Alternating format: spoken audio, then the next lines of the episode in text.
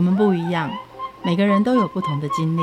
当所有的节目都在高谈阔论成功的样板人物时，在这里有一群曾经遭遇到挫折和经历失败的人，正品尝着过去失败好滋味，继续一步一步往他们美好的人生迈进。让我们一起来听听他们的故事与分享，在我们踏出下一步时，有些不同的启示与想法。欢迎收听《失败好滋味》，我是贝大小姐，我是 Rico。哦，这杯咖啡很酸呢，我不喜欢。拜托，这是耶加雪菲耶，很贵的。你应该有喝到耶加雪菲里面的鸟语花香吧？人家明明都有写这个果酸，还有柑橘香，你再喝喝看吧。哪来的鸟语花香啦？你有喝到吗？嗯、呃，也没喝到，但是有喝到钱的滋味，你就。勉强说有吧。来，我们来请教一下品质验证师以及感官评审 Riches，让他来帮我们喝喝看，到底这一杯是有花香还是钱香？我们两个的木舌真的喝不出来。欢迎 Riches。嗨，大家好，我是 Riches，高兴跟你们在空中相会。嗯，你要不要喝喝看我们的耶加雪菲？这个到底要用什么样的标准来评断这一杯咖啡啊？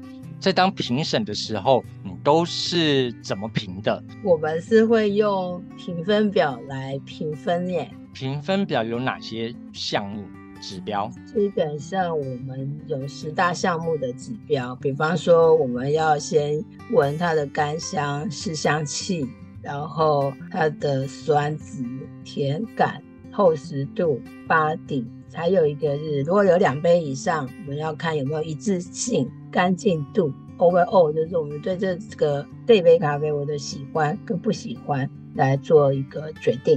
这个没有像一般老师的印象分数吗？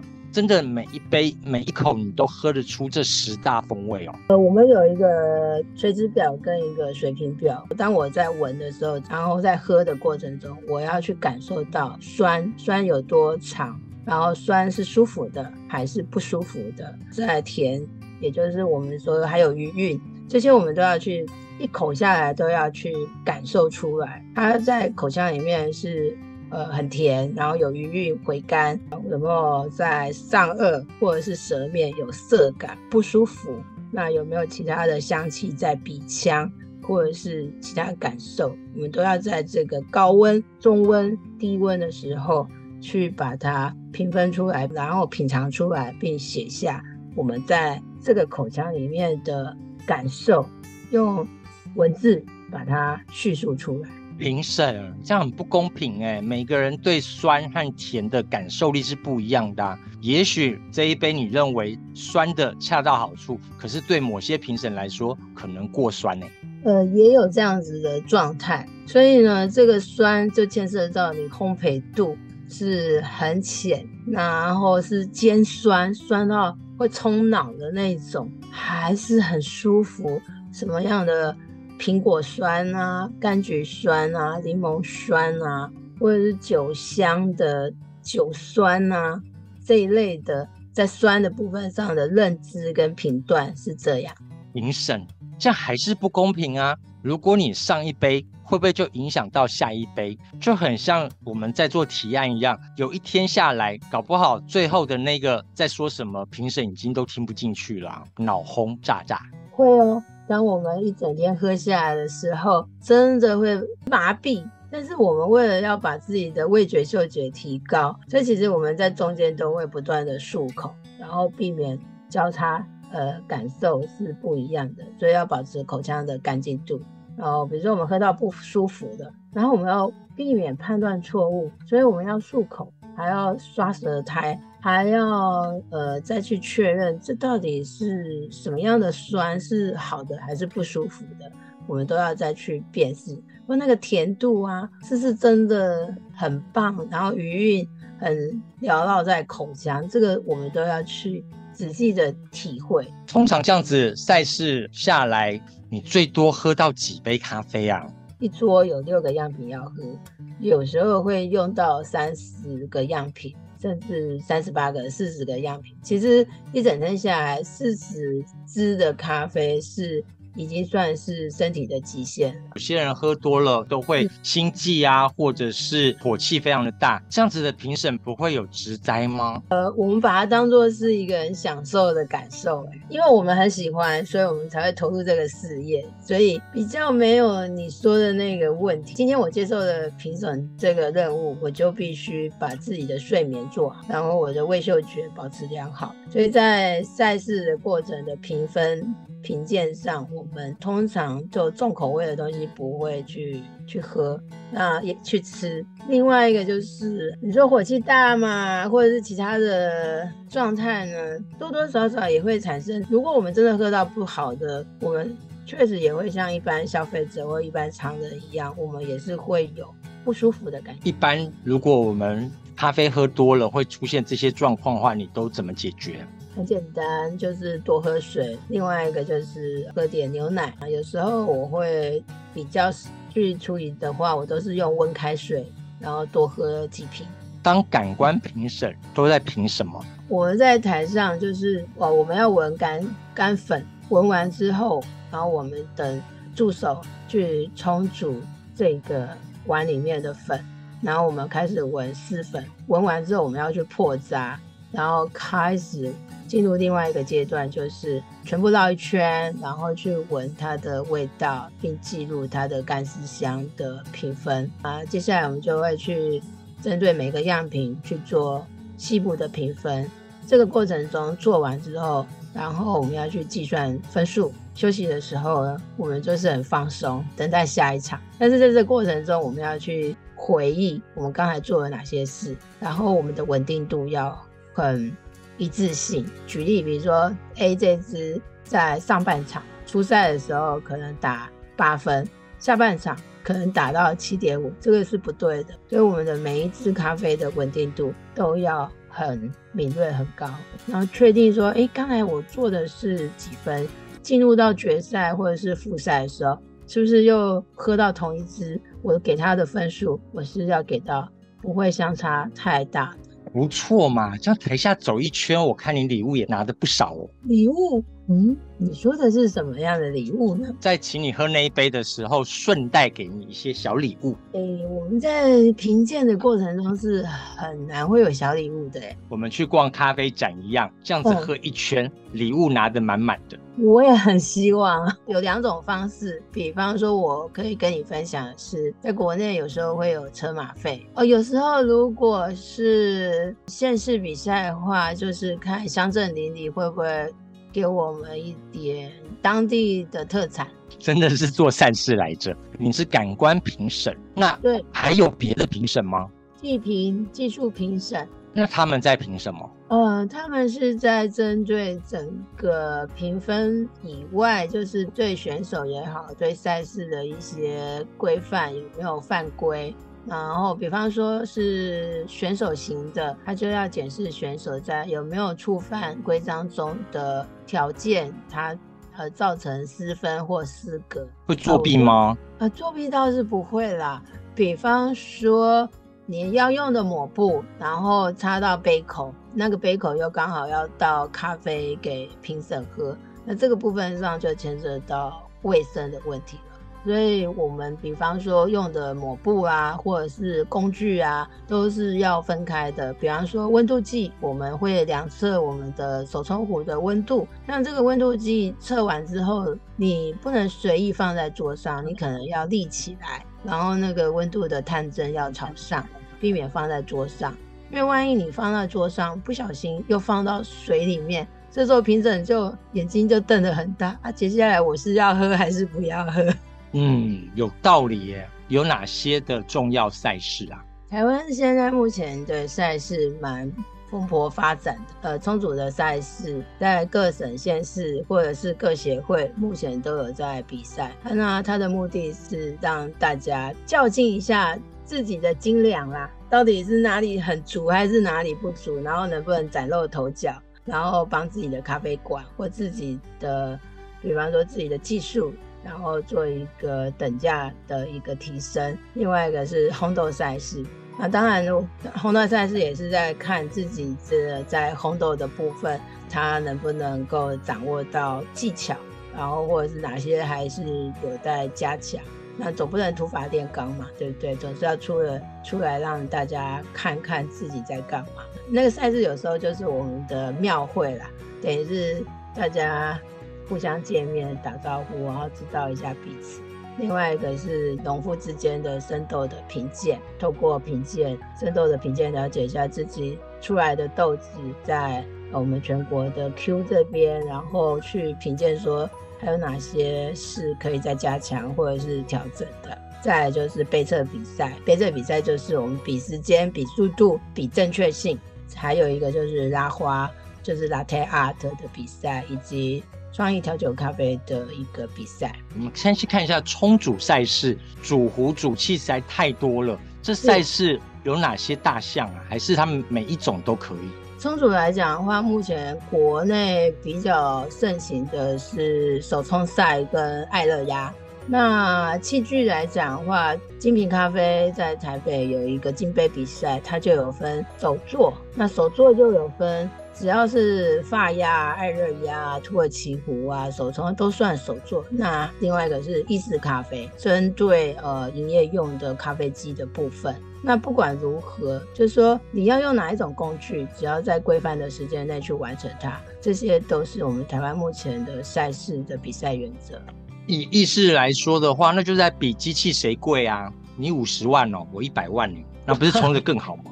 呃，基本上有些赛事是提供设备的，你只要人到，然后带自己店里面的豆子去比赛，然后你把它冲成。我们说的百帕斯的美式咖啡，让评审去喝，这样就 OK 了。常常有听到说，嗯，其实啊，不要在台湾烘豆，我们应该买国外烘好的，像是 Lily 啊这样子的烘豆，才是大师所烘出来的。这是真的吗？应该讲，每个人要用的豆子是不同的。如果像 Lily 的话，它是属于拼配型的豆子。那目前来讲，我喝过的，它有比国内现在的 Lily 有比往年以前来讲比较没有那么深焙了，主要是它味道也比较柔顺柔和一点。过往它是比较深的啦，所以可能在这个拼配上，他们有做了一些调整。咖啡店他就会标榜说他是国际赛事冠军回来，到底国际在办什么赛事？谁在办的？嗯，咖啡协会在举办。那我们国际上最有名的比赛就是 WBC 的赛事，比方说冲煮赛啦、呃烘豆赛啦、杯测赛啦、Barista，这些都是国际上比较有名的咖啡业界的一个赛事。那就像奥林匹克、奥运会一样，在选选拔选手，那所以就会有台湾区的选手，或者是澳大利亚区的选手。那如果你没有透过当地的咖啡协会去经过国内的比赛，去选出优秀的选手出来，是没有办法单独去参加世界赛的比赛。你刚刚说你是评审，你觉得从评审的眼光来看，一个选手他有哪些挑战呢？选手的挑战还蛮多的，比方说要对自己的挑战，每次。比参加比赛的时候，一次要比一次还要进步。另外一个就是他要对咖啡的知识、常识、世界的文化、生长环境、品种的熟悉度要去了解。另外一个在冲煮的技术上，他要灵活的运用。最重要的是他个人的特质是要谦虚、要亲切，然后要能够对这个。农作物要有一个敬佩之心。它的题目有哪些？比方说爱乐压比赛，或者是今年刚比完的第一届福尔摩斯的冲煮赛，还有一些小城市的比赛，他们大部分都会用一个指定豆的方式。世界赛也是，它也是用指定豆，选手自选。那如果你进到复赛就是指定豆，刚比完赛的选手参加第一届的福尔摩斯的比赛，或者是每年十一月咖啡展丰润杯的比赛，它也是这样子。主办单位提供指定豆，选手就要去了解这个指定豆的冲煮的模式。你可以买主办单位提供的豆子，也可以不买，在你不买的情况下，你就要有办法去练习，到时候把它发挥得很好。也就是说，我们刚才讲的技巧、技术充足的技能要灵活的运用，才有办法去掌握某一只豆子的冲泡模式，然后得到好的名次。当评审老师，你也一定当过选手，你为什么要当选手？哪一次是你比赛人生当中最有具挑战的一次？是我从来没有想过要参加比赛，觉得如果我们不去体验一下比赛的过程，实在也不知道比赛到底在比赛什么。所以呢，我们在二零一七年、一八年、一九年连续三年参加了台湾的烘豆大赛，我们也烘了蛮多年的，应该也蛮会烘的。但是我们透过比赛，我们才开始精算，应该是说我们都很清楚知道哦，我们每一分钟跑的 ROR 是多少。那在这比赛中，我们在半小时之内，我们要很快速的去挑豆子。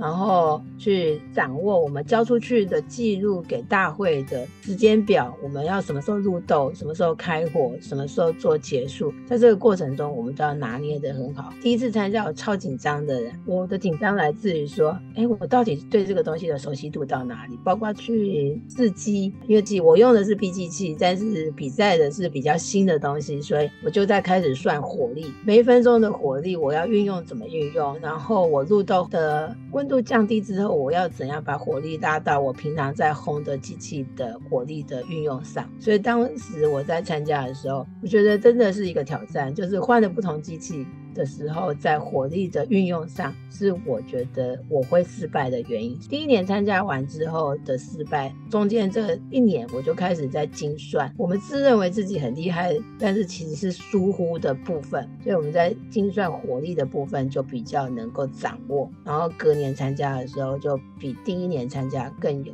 一个进步。连续参加三年，我都有不同的感受，然后也告诉我很多技巧上的东西，不是孤芳自赏，而是要去再研究细节，还有每一台机器。运用上真的是要灵活运用，而不是你就自己一个人烘得很开心或自嗨。其实掌握原则，还有真的很透彻、很透彻的去了解它的逻辑或者是它的 tempo，你才有办法把豆烘好。那对每一个锅子的锅炉的设计结构上，真的要去研究清楚，才有办法把咖啡烘得好。嗯，刚老师有说到自己。当选手失败的经验，觉得当评审，你看到大部分的选手都是哪些原因而导致他没有办法选上？第一个就是自我的练习不够，第二个就是灵活运用的技巧不足，再来就是对豆子的判断错误，通常都是会失败的原因。练习不足，评审怎么看得出来？哦，我们就是这样讲。如果以冲煮赛来看的话，呃，你当下的紧张或者你练习的不够，在冲煮上，在时间的拿捏上，你就可以在喝的过程中可以知道这个喝的时候是很紧涩的，还是不 OK 的状况。在判断上，或者是豆子的不熟悉。这就是练习不够的地方，他就会错误的判断，或者是磨豆机的不熟悉，这也是他失败的原因。哇，好强哦！喝了一杯咖啡就可以知道这个选手有没有好好的练习。是什么样的人会参赛啊？台湾有不参赛的高手吗？有有有，当然有。第一个不参赛的原因是因为我们每一场比赛，我们都会去换算，说我参加这场比赛要花多少时间在练习，然后投入的时间，还有报名费、丢入的人事成本跟豆子的成本，我们都会去精算，值不值得去投入参加这场比赛。或者是觉得有没有把握把这场比赛拿到哪一个名次，都会先去做一个推估。一般如果有开店的，比如说你去参加比赛，你就要损失三天或四天的营业的业绩。还有就是你要参加如果是世界赛的话，你就要去投入生豆的成本，这些都是我们都要去衡量跟考量的。当评审比较简单，你只要付出四天的时间，或两天的时间，或一天的时间去体验这中间的过程。当选手就不一样，当选手的话，你就要去换算投入的成本，你的练习时间，然后教练培训的时间的支出，这些都是要去做考量的。那回头来看，你参加这么多次的比赛，你觉得再次你还是会选择参赛，还是你高手在民间不参赛？参赛对你来说有什么重要的意义？参赛的意义是我不会在业界被埋没，或者是不被看到。在我们所有赛事的活动中，如果我们有报名，我们有参加，不管输赢，其实我们还是在业界活动。不是也可以当拒绝联考的小子？可以啊，但是时间久了，人家就忘记了。也对，至少你的奖牌一直挂在那里。对，就是每一次都在体验，每一次都在冲击，每一次都在求新、求变、求进步。然后顺便也可以去那里交际啊，交交朋友啊，或者是认识一些不一样的高手啊。哎，那压力好大。会哦，我也是会追星的哦。我如果看到世界冠军在那边，我们像王策啊，或者伯格雾啊，我们都会说来，我们照一张。我们看完专业的赛事，那我们回到民间，怎么样教大家来品尝一杯咖啡啊？刚刚赛事里面有生豆，又有煮的，又有拉花的，真正的一杯咖啡需要这么麻烦吗？那也不用那么麻烦嘛，在买豆子的时候，可以跟店家询问，那店家可能也会跟你聊，你平常喜欢喝的是哪一种。那如果你要浅焙，会建议层次风味比较多的，大部分都先从非洲的豆子来下手。那如果不想要酸的话，我们就购买中南美洲的豆子，这样就可以了。买好豆子之后怎么磨呢？刚刚有还有磨豆的比赛，豆子不就是你是什么样的主壶就磨什么样的豆子吗？我觉得像你说的没错。如果你讲到磨豆子的话，我还是推荐大家去自己买磨豆机。那磨豆机的等级，如果你要手摇，那大部分就是追刀比较多啊。磨豆机如果是电动，它比较好用，因为它大概三十秒就可以帮你磨好一杯咖啡，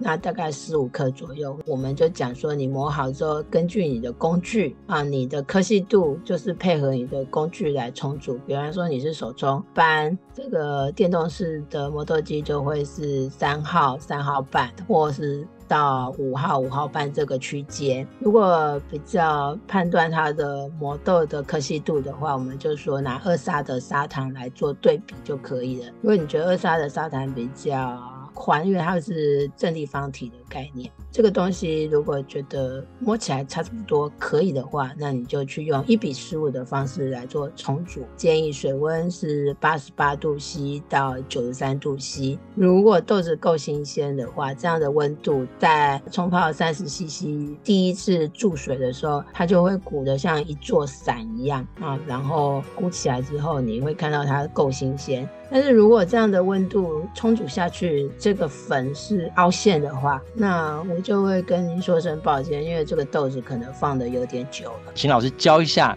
怎么样做一个手冲咖啡？首先你要先去采购那个滤杯，确认这个滤杯的水流速度。再来就是纸张，纸张也有厚、短纤跟长纤，薄跟厚。那我们建议买薄一点的，它比较透析，比较不会堵塞。那这个是滤杯跟滤纸之间的关系。另外一个还要买一个容器，或你可以用透明的烧杯或者是马克杯作为下方的容量的承接啊，或者是一般的可爱壶，我们就讲说咖啡壶吧，或透明的。再来就是手冲壶，手冲壶你就找细口的啊，零点七到零点八 m 的出水口来做冲煮的一个选择性，就用热水。那水水就有分嘛，你家如果有过滤器的话，把它过滤一下，留下矿物质，尽量不要用 RO 水。RO 水的话，它比较带色的，没有活泼性。那如果你觉得家里的水质会有石灰啊，或没有过滤，没关系，你可以买波尔水回来煮，这些都 OK 的。在注入的时候，先注旁边还是先注中间？有人说要像日本的那个 No 字。有这样子要求吗？呃，原则上也是有这样要求的。比如说，先从中间注水，然后啊绕 No 字形。No 字形的时候，你要记得，你绕的时候，就像弹钢琴的五线谱一样，有白色的，也有黑色的键。记得是中间有空缝的时候出去，回来的时候是绕另外一个。比如说我绕出去的是白色的键，回来的时候是黑色的键，这样子冲煮会比较平衡跟均匀。那为什么有人说同样？的豆子，同样的方式，但是不同人的手冲就会产生不同的味道，有这么神奇吗？不都差不多。如果你今天心情很阿杂，你冲出来的咖啡就不太好喝；如果你心情很愉悦，你冲出来的咖啡一定很舒服。真的假的？这么差别很大，所以我们每次要煮咖啡的时候，要保持心情很愉悦。是的，还有那个专注力跟专心度一定要放空。我会建议你深呼吸，然后吐气，然后放空去冲每一杯咖啡。在冲的过程中想快乐的事情，那杯咖啡就真的很美妙，很好喝。老师，你品过这么多杯咖啡，天天也在做一杯好喝的咖啡给你的客人，你觉得要用什么方式来品尝一杯咖啡？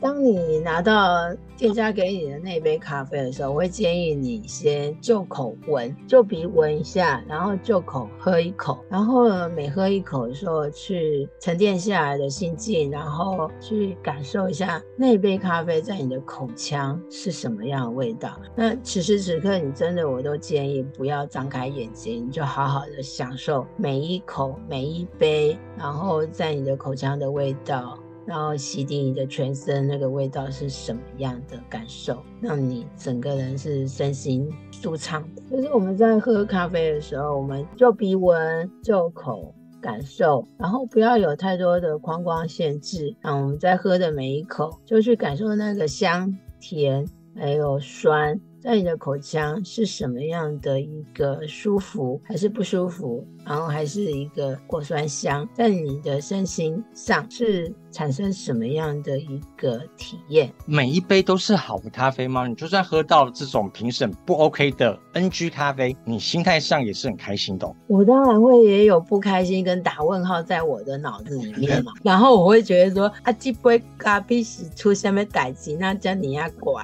有时候太难喝了，跟苦中药是没两样的。我印象中在花莲，我有品到香茅咖啡。嗯，什么意思？就是在那个咖啡上会有香茅味，然后我们大家就会觉得，哎、欸，到底是怎么回事？所以我们就会在开会讨论，去了解这杯咖啡，我们到底要怎么评分？